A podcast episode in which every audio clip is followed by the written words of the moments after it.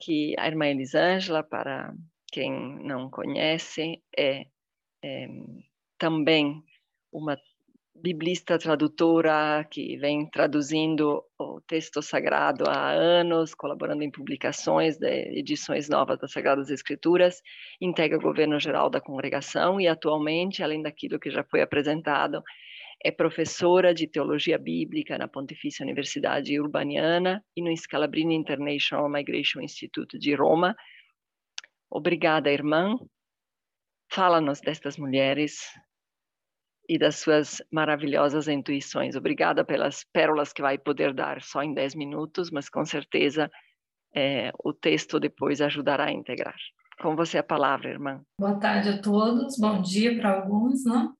É, gostaria de saber se posso compartilhar a tela. Me parece que sim. Ok. Assim, ao menos podemos ver algumas imagens. É, o texto, ou seja, o quarto capítulo desse livro, não é, se chama Mulheres de Fronteira e sua incidência social. Né? É, hermenêutica bíblica de números 27, 1 a 11.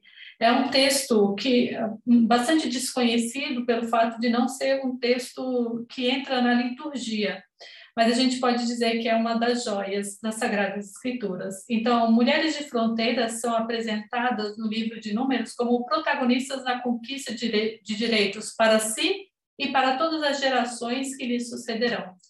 A história de cinco mulheres sediadas na fronteira de Canaã, isto é, nas planícies de Moabe ainda, digamos, no lado da Transjordânia, é sem dúvida uma das joias preciosas das Sagradas Escrituras. Desde o início, a narrativa sobre as filhas de Zelofeade chama a atenção do leitor, pois essas cinco mulheres são nomeadas uma a uma. São a maioria de uma família e provém de um ambiente histórico-cultural onde a liderança feminina ganha expressão. Sendo assim, essas mulheres se sentem no direito de questionar certos aspectos relativos à herança da propriedade da terra e à preservação do nome do pai. A atitude das cinco mulheres é um modelo emblemático de iniciativa moral para obter direitos reconhecidos de modo justo, tanto na esfera divina quanto na esfera humana. Só para a gente entender onde que se localiza essa narrativa, nós estamos falando do livro de Números.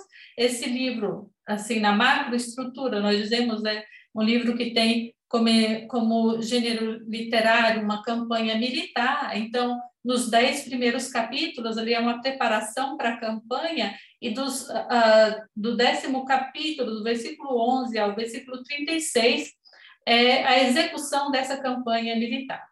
O, o, do capítulo 10 ao 36, a gente pode subdividir ainda a, a primeira parte, ou seja, do capítulo 10 ao capítulo 21, nós temos a marcha no deserto, e depois do capítulo 21 ao 36, já o início da conquista, algumas uh, partes da terra ali na, uh, do lado da Transjordânia já começa a ser conquistado. E temos então, depois do capítulo 22, versículo 1 ao 33, versículo 40, a descrição da conquista da Transjordânia e as leis é, preparatórias para se poder viver na, na terra, quando na terra de Canaã, quando se entrar ali, então, né? E do capítulo 33 ao 36 são instruções e leis para a entrada da terra. Então, aqui nós nos localizamos exatamente nessa descrição da conquista da Transjordânia e nas leis preparatórias. É interessante observar que, seja no primeiro capítulo do livro de Números, que no capítulo 26 ah, nós temos um recenseamento, um censo, não? No primeiro capítulo, esse censo é pedido para colocar, não nomear, os homens aptos para a guerra, e ali todos os de 20 anos para cima. É, só que alguns desses aí acabam morrendo por, ah, porque tiveram medo de entrar, digamos, na terra. Então, é, o Senhor disse que toda aquela geração que passou pelo primeiro censo não é, iria morrer, iria nascer uma nova geração que ah, seria então aquela geração que entraria na terra. Então, se faz o segundo censo com essa nova geração. É interessante um detalhe que o texto apresenta, que nesse segundo censo, é, entra o nome de mulheres. Não? E pela primeira vez é como se é, as, essas cinco mulheres estivessem aptas também para entrar na guerra. Elas também são, é, digamos assim, alistadas uh, no exército, não? Então, é, só para contextualizar um pouco, a narrativa bíblica do livro de Números introduz seu ouvinte leitor no deserto do Sinai, ou seja, estamos aqui no deserto do Sinai desde o capítulo 19 do livro é, de Êxodo. Passamos todo o livro de Êxodo, o livro de Levítico, chegamos no capítulo 10 do livro de Números. Olha só, todos esses livros são, é, narram um período de apenas um ano e dois meses. E do capítulo 10 do livro de Números até o capítulo 27 já se passaram praticamente, possamos dizer, 38, 37 anos, não? Então, essa pausa de um ano e pouco ali no Sinai, né, foi indispensável para uh, para organizar essa multidão que era uma multidão de prófugos, né, aqueles que tinham fugido do Egito, e fazer desse povo que fugiu o povo de Deus, né, criar uma aliança, instituir, digamos, uma legislação, né? É, se conhecer o novo soberano, porque até então o soberano desse povo era o faraó, agora passa a ser Deus, então foi necessário esse período. Então, sobre essa nova uh, organização de Deus, né? sobre essa nova organização, Deus dá ordem de partida e guia o povo de Israel do deserto do Sinai ao deserto de Parã. Quando chega no deserto de Parã, o Senhor pede para que Moisés envie 12 espiões para verificar um pouco ali a terra, como está, a terra de Canaã, as possibilidades de entrar, não? Então, esses 12 são, são enviados, 10 deles é, retornam, 10 deles trazem notícias negativas, com medo, tem, dizem que não estão prontos para entrar, e começa a desanimar o povo, é, para que esse povo não, não tenha coragem de entrar na terra. Desanima, fala, não, nós vamos é morrer, talvez é melhor voltar para o Egito, enfim, coloca o povo em crise. Dois deles, em vez, ah, trazem notícias boas, né? Falam que a terra é boa, tem muitos frutos bons e que se poderia entrar, enfim. Só que a maioria venceu. Os dez conseguiram desanimar o povo e justamente por isso é, Deus disse: ah, tudo bem, vocês estão com medo de entrar, não estão preparados, então essa geração que está com medo não vai entrar, vai morrer no deserto e vai nascer uma outra geração. Isso porque 40 anos, porque na Bíblia cada geração é, tem 40 anos, não? Então, é, números 26 a 36 introduz o censo dessa nova geração, essa geração que nasceu no deserto, ou seja, nasceu numa região sem muros, na liberdade do deserto, sem instalações fixas, habituada a lidar com as intempéries climáticas e a viver daquilo que o deserto lhes oferecia como alimento.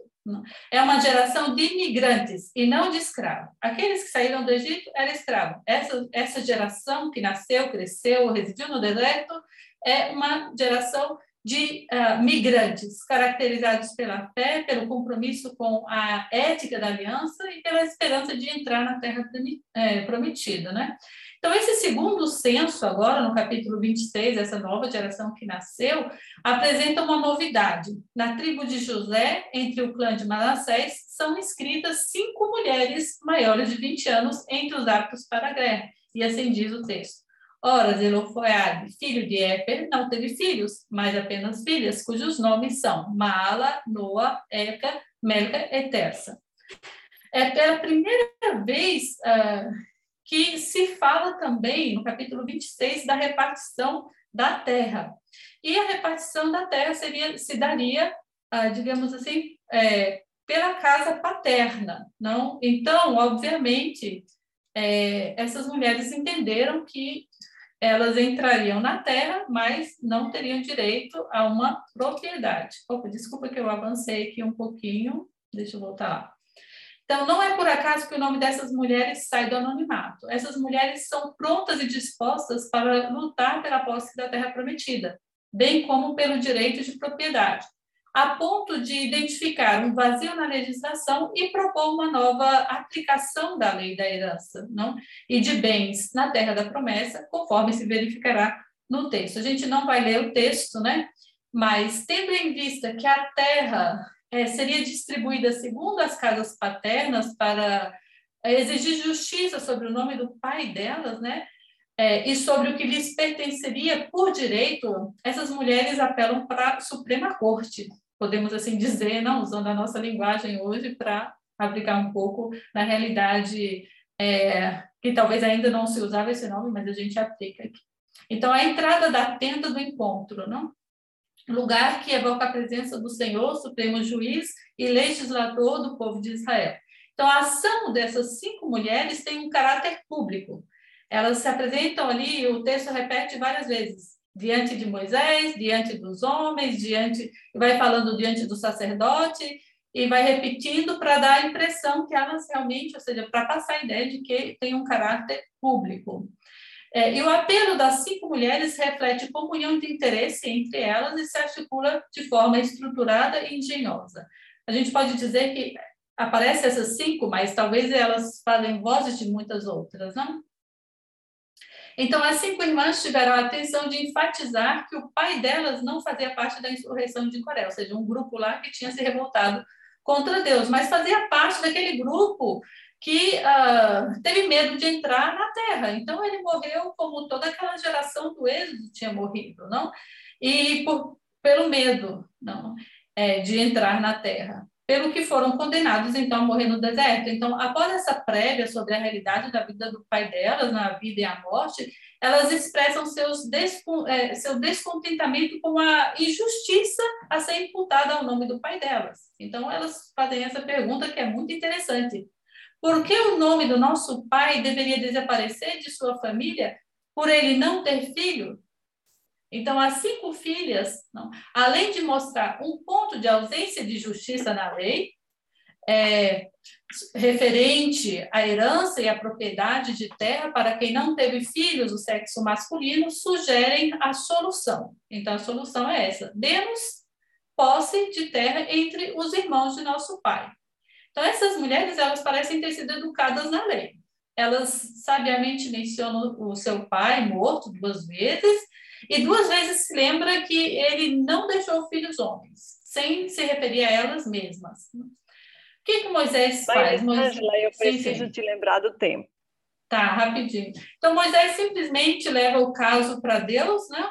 É, com um pouco, digamos assim, é, ele não se, não se posiciona, não se manifesta, leva o caso para Deus. Deus reconhece que essas cinco mulheres tem razão, e realmente ele fala, não, as filhas de Zelofeade têm razão, e daí ele dá uma sanção, ou uma lei é, exclusiva para elas, não?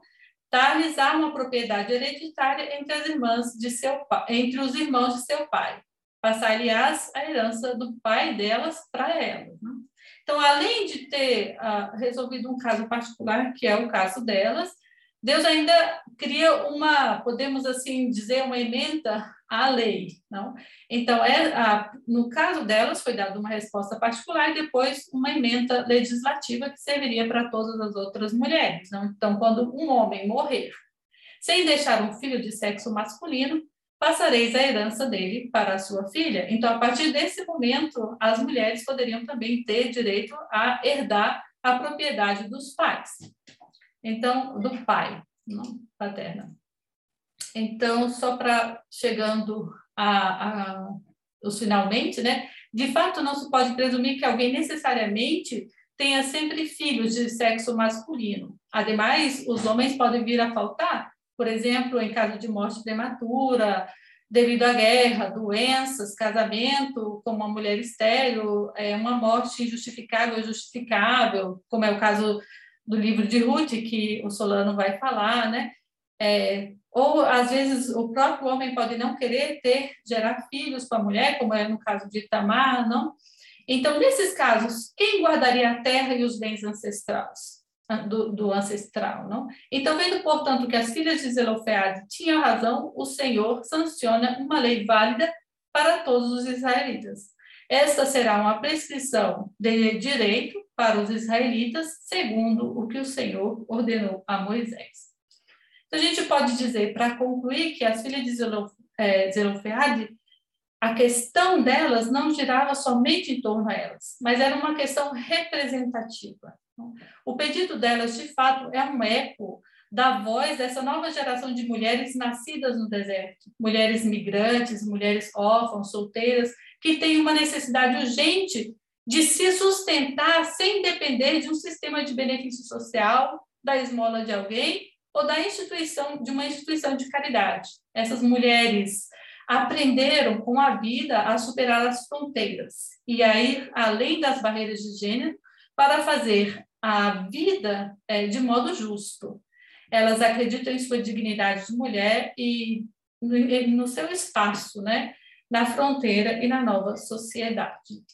Só para concluir, é, a história das mulheres de fronteiras deve ser ouvida para além da retórica da vitimização, do preconceito e da opressão. Seu itinerário de vida é emblemático para todos e todas as pessoas, porque elas reivindicam é, igualdade, independência econômica, liberdade de escolha e direito de edificar sua própria vida e ser protagonista na reconstrução e na construção de uma sociedade mais fraterna, igualitária e inclusiva. Muito obrigada.